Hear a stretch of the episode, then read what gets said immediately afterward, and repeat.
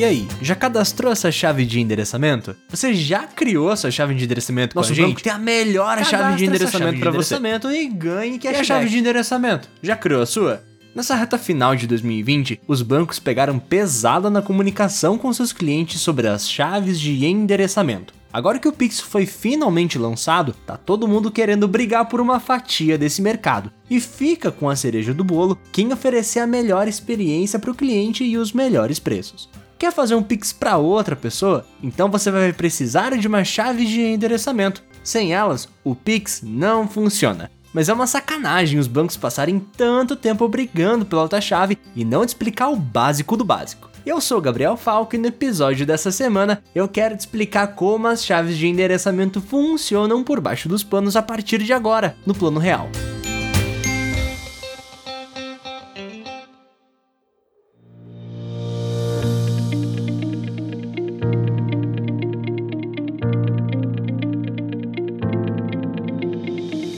Pra gente não perder tempo, vamos começar ficando na mesma página sobre para que servem essas chaves. As chaves de endereçamento são os identificadores da sua conta bancária. Servem como uma espécie de resumo dos seus dados, facilitando na hora que você precisa receber dinheiro de outra pessoa por Pix. Hoje, se eu tenho uma conta bancária no banco A, a combinação do número do banco, número da agência e da conta são exclusivos do Falk. Ninguém mais pode ter essa mesma combinação. Se você também é correntista do banco A, pode até ser que o número do banco e da agência sejam os mesmos, mas nunca o mesmo número de conta.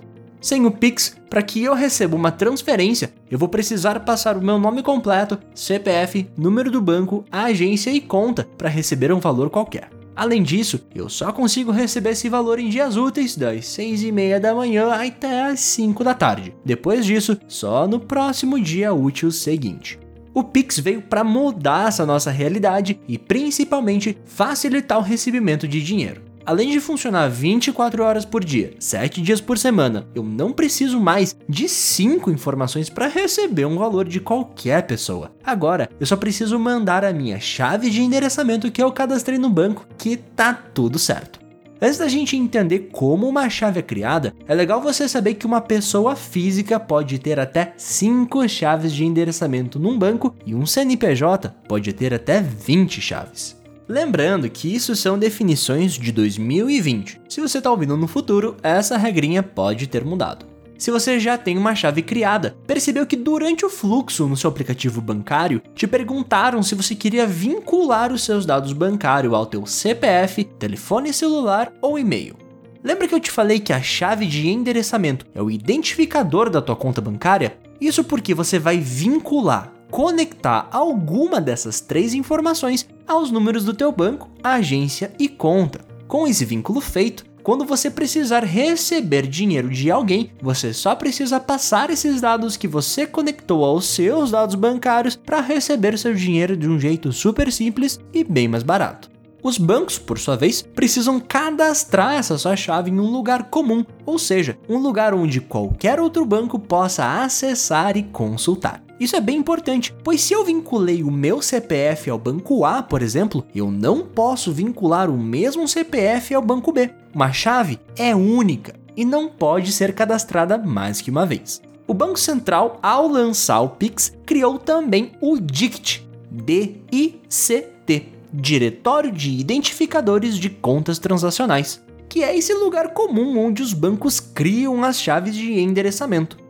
Ao você cadastrar o seu CPF, ou e-mail ou telefone a uma conta bancária, o banco manda esse dado para o DICT para verificar se ele já foi cadastrado em algum outro banco. Caso ainda não tenha sido, ele dá uma resposta ao banco que o cadastro deu certo e o banco responde no aplicativo bancário que a chave foi cadastrada com sucesso. Mas claro, antes do banco fazer o cadastro efetivamente, ele precisa verificar lá no DICT se aquela chave está disponível ou não. Se ela já tiver sido cadastrada em outro banco, o DICT retorna uma mensagem de erro para o banco falando que o cadastro não foi possível de ser realizado. Contudo, se você quiser muito que sua chave que está cadastrada no banco A mude para o banco B, você pode solicitar uma reivindicação do tipo portabilidade, ou seja, formalmente pede que o banco A descadastre a sua chave para que o banco B possa usá-la sem maiores problemas. Contudo, se você não quiser vincular nem o seu CPF, nem o e-mail ou telefone, você pode pedir ao seu banco criar uma chave randômica. Basicamente, essa chave gera um token com dados aleatórios que você nunca vai lembrar de cabeça. Você precisa vincular essa chave a um QR Code para receber pagamentos. Outro ponto negativo é que essa chave ela é muito mais comum de ser utilizada por clientes integrados, ou seja, clientes que consomem e processam pagamentos por Pix através de uma API. E quando eu digo isso, pensa em pagamentos por Pix dentro de aplicativos, dentro de sites, e-commerces e marketplaces. Uma chave não precisa ser perpétua. Você pode também pedir ao seu banco que faça a exclusão dela. É um direito seu. Bom, pra gente encerrar, é importante que você saiba que quando você lê um QR Code para pagamento via Pix, a primeira coisa que ele vai fazer é verificar qual é a chave de endereçamento vinculada a ele e vai retornar na tela do celular de quem está pagando quem é o dono daquela chave que vai receber o seu dinheiro. Esse ponto é muito importante para você consumidor, para você pagador, porque assim você tem a certeza que você vai estar tá mandando o teu dinheiro para a conta bancária da loja ou pessoa corretamente, criando aí um passo a mais de segurança para que o Pix eleve a barra da segurança dos meios de pagamento aqui no Brasil.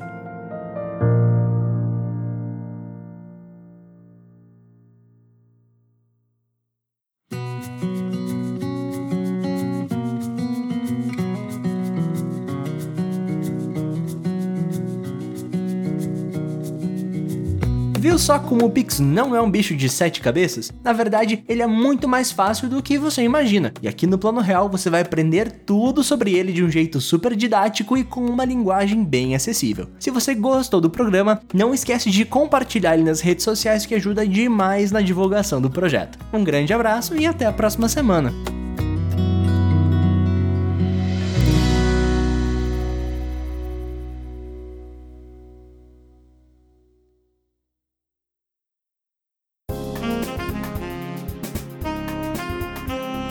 Este podcast foi editado por Randy Maldonado.